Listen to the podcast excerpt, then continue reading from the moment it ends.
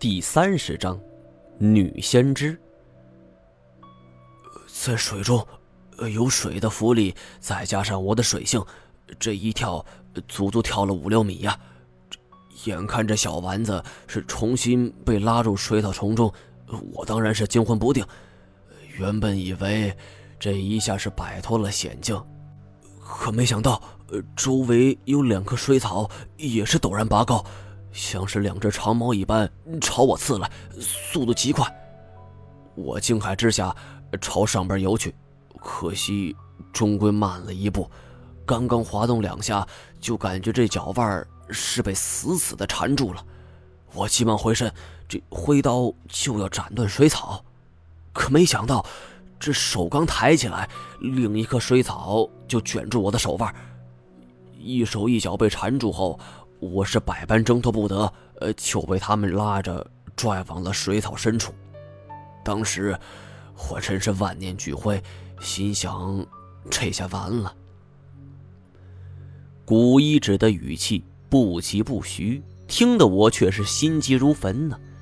眼看着时间一天天过去，虽然我知道古一只讲这段往事必有深意，但是我还是很难静下心来，心中更想知道这件事的最终结果。可惜我不好打断，只是耐着性子继续听着。这水草的力量非常大，何况是在水里，我很快就被他们拖进了水草丛中。不过一眨眼，我是被这水草缠得里三层外三层的，身子虽然还可以动弹，但是想要凭借自身力量摆脱困境，却是万万不能的。惊慌之际，我看向四周，想要找一两样能够用的东西，忽然发现这小丸子就在我身旁不远处，我努力伸出手，想要抓住它。但是这一下，水草像是有生命一样，一下就把我给拽了回来。匆忙之中，我没能拉住小丸子，但是我从他手里拽过来一样东西。说完，古一指从自己的行李中拿出来一样东西递给我。我接过来后，却发现这是一块再熟悉不过的东西，触手升温，是温润生光。竟然是一块龙牌。我们之前手里也有几块，当然这更多的是在严显江手里。我是万万想不到，这古一指手里竟然也有龙牌。惊讶之余，我又不知道该说些什么。这东西足以令世人震惊，但是这跟我的病症又有什么关系呢？古一指并没直接提到。反而说他最后是倚仗这金刚杖中的螺旋伞机关，是逃出升天。只不过大刚子和小丸子是永远也上不来了。说完，金锁还给我们演示了一下，也不知道他是开启了金刚杖什么机关。在金刚杖的头尾是各出现了三个风扇状的东西，是中间厚，边缘薄，宛若利刃。这迅速旋转之下，杀伤力是不亚于电锯呀！甭说是区区水草了，那就算是钢筋也怕被绞断了。不过我还是不明白，这跟我的病症又有什么关系呢？古一指缓缓问我，知不知道这龙牌的来历？我这才将白拓曾经跟我说的又给说了一遍。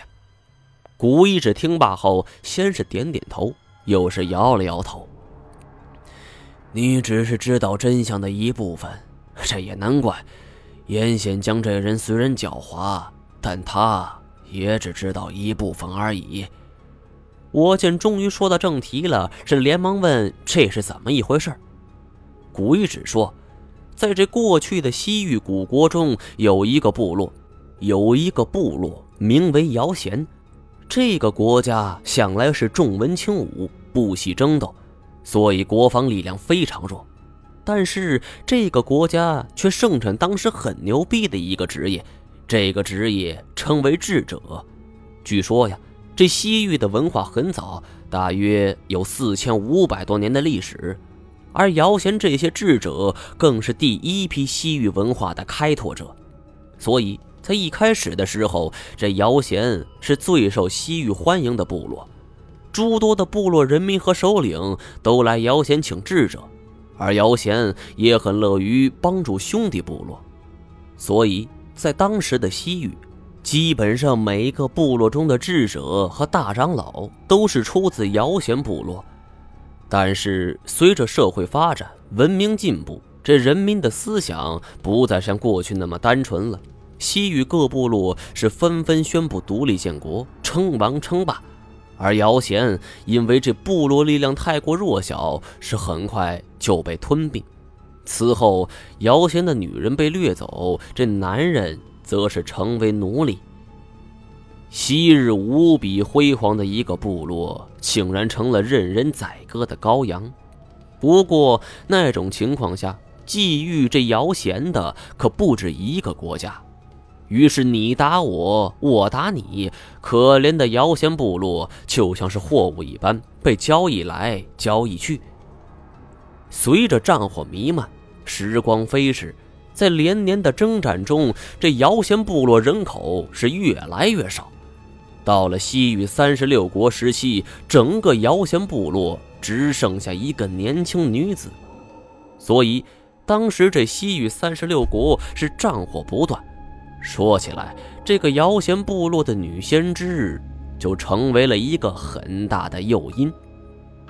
金锁是忍不住插嘴呀：“这三十六个国家为了一个女人打来打去，这也太操蛋了吧？”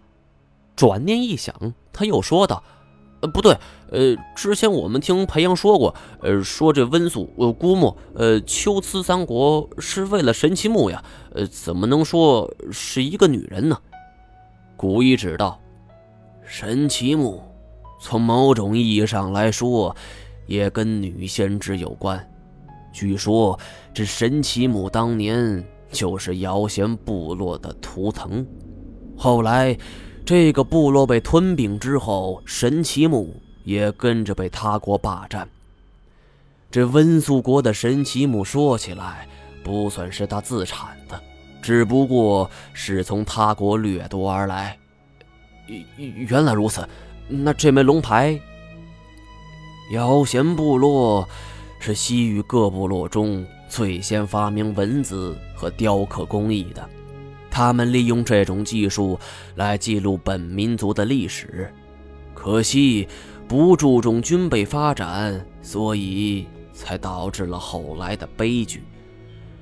这种情况一直延续到了元朝，蒙古铁骑一统天下，听闻了这有关姚贤部落的传说后，蒙古便借鉴这种做法。而这种龙牌也成为了这从龙军的标识之一。我恍然大悟，似乎也猜到了什么。您的意思是？古一直看着我的双眼，十分认真的说：“想要治好你的病，我们还有一种办法可循，就是寻找这个姚贤部落女先知的后人，他可能……”会知道神奇木的真正所在。还没等我开口，金锁道：“我靠，两千多年了，这上哪找啊？再者说，一个女人的后代，这简直是大海捞针呢。这万一她后人死了呢？呃，要绝后了呢？我们……我是连忙打断他的话。再听得叨叨下去，我的思路也会被打乱，因为我忽然想到了。”一些事情。